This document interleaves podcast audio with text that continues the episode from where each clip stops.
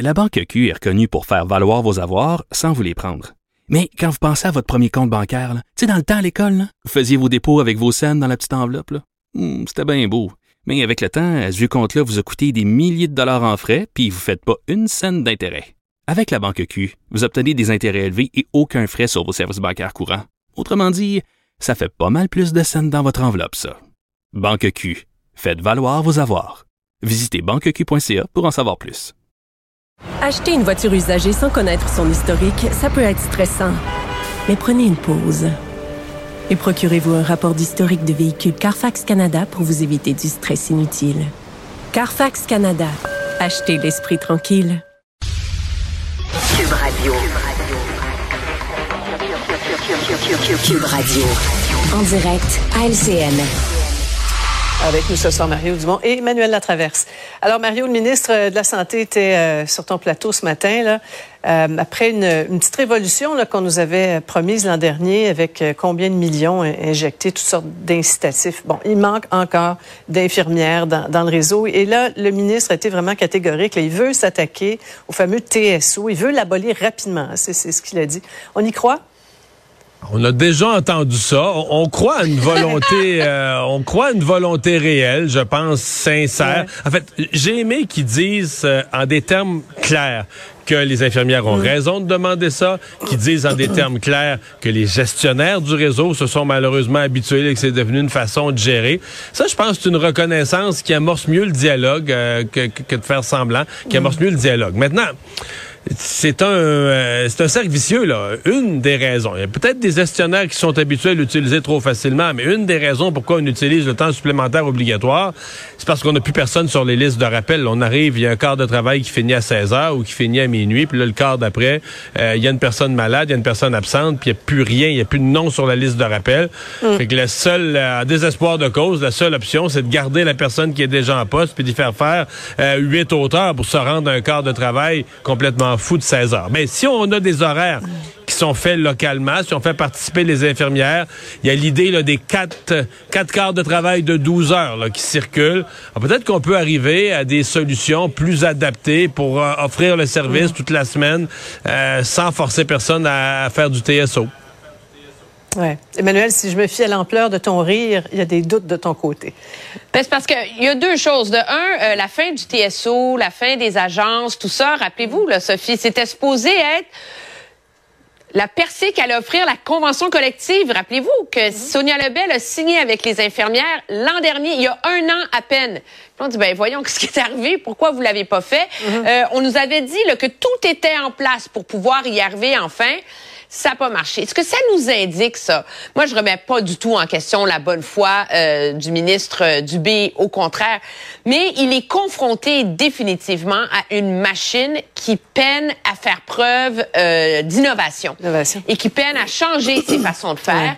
Il le dit lui-même dans la question de la crise des urgences. Le plus difficile, c'est la mise en œuvre des idées. Mm -hmm. Et là, il est confronté donc au même problème avec ça. C'est comment mettre en œuvre les changements qu'il propose. Puis ça a l'air simple. Tu sais, l'idée, bon, on va mettre les infirmières sur des chiffres de, de 12 heures, etc. Mais ça, il va falloir négocier ça avec les syndicats. Il faut. Est-ce que les syndicats vont être d'accord? Quelles proportions vont être d'accord? Est-ce qu'on est qu'il va falloir trouver différentes solutions? Mm -hmm. Donc, euh, l'affaire est l'enfer est pavé de bonnes intentions, comme on dit. Effectivement, elles sont nombreuses dans le cas du TSO. On va parler de la commission rouleau, euh, si vous le voulez bien. On a entendu jusqu'à maintenant une, une, soixantaine de, de témoins depuis euh, cinq semaines. tous ces gens-là ont, ont témoigné en anglais, sauf un. Hein, Mario, le, le, farfada en chef. Le farfada est le seul à avoir témoigné en français. Euh, c'est bien ouais. triste. C'est euh, Guillaume Saint-Pierre, euh, chef de bureau du, du, journal à Ottawa, qui a, qui a fait un texte là-dessus ce matin, cette observation-là. Et bon, que des gens que des camionneurs de l'Ouest canadien qui parlent pas français témoignent en anglais, personne qui parle de ça, mais des hauts mm -hmm. fonctionnaires francophone. Là, hier, ouais. c'était M. Vigneault. Il y en a eu d'autres de divers ministères, des hauts ouais. fonctionnaires qui ont étudié à l'Université Laval, qui sont des francophones et qui témoignent pas dans les deux langues, pas de dire ils ont utilisé un peu d'anglais à travers, non, qui, qui, qui, qui ouais. témoignent en anglais. En anglais. Euh, mm. En fait, c'est comme si ça en dit long. C'est comme si on a une série d'exemples qui nous démontrent que Ottawa, le gouvernement fédéral, etc., c'est c'est un bilinguisme de plus en plus à peine de façade, là, un, bilinguisme de façade fissurée, et que c'est en anglais que ça marche, et que si les hauts fonctionnaires veulent avoir une carrière, les hauts fonctionnaires francophones veulent avoir une carrière, c'est tu parles en anglais, tu poses pas de Ah, questions. ça, c'est là. C'est certain. Manuel qui a été longtemps du côté du Canada anglais. C'est ça, c'est chacun a le droit de choisir la langue qu'il veut, présenter son témoignage. Et il y avait au moins quoi, trois témoins Ben, hier, francophones? c'était vraiment marquant, là, parce que c'était trois témoins francophones qui n'ont témoigné qu'en anglais. Mais il y en a eu d'autres. Je veux dire, la, la numéro 2 du conseil euh, privé, elle s'appelle Nathalie Drouin. Là. Tu peux pas avoir plus francophone que ça. Euh, le problème, puis c'est clair, quand on écoute là, euh, les détails de la commission, c'est que tu vois que ces gens-là, de toute façon, ne travaillent qu'en anglais parce que on dépose en preuve des courriels, des messages textes et tout ça est rédigé en anglais, même parfois entre deux francophones, parce que on fait des copier-coller, on s'envoie ça, tout est en anglais tout le temps. Je pense que c'est vraiment un, un phénomène qui a levé le voile sur l'absence de vrai bilinguisme à Ottawa. Il reste une grande question. Là, vous voyez, à l'heure où on se parle, Dominique Leblanc devrait potentiellement être en train de témoigner, à moins que ce soit reporté à demain. Il faudra voir si lui va témoigner en français. Moi, j'en doute énormément. Puis bien sûr, M. Trudeau euh, vendredi, mais qui va être confronté, comme je vous dis, à de la preuve qui ne sera Ouais. qu'en anglais. Alors, Ouais. ça devient difficile. Oui, les paris sont ouverts. Parlant de lui, Réseau Global euh, nous révélait que plusieurs candidats aux élections fédérales auraient été financés par la Chine. On disait que le- dans, dans ce texte-là que le, le premier ministre était au courant. Aujourd'hui, il dit qu'il n'a jamais été informé et qu'il ne s'est rien passé. Comment tu décryptes tout ça, Mario? Ben, d'abord, il s'est passé quelque chose. Euh, Le gouvernement en a été averti. Euh, M. Trudeau semble jouer sur les mots, sur ce qu'il savait, ce qu'il savait pas.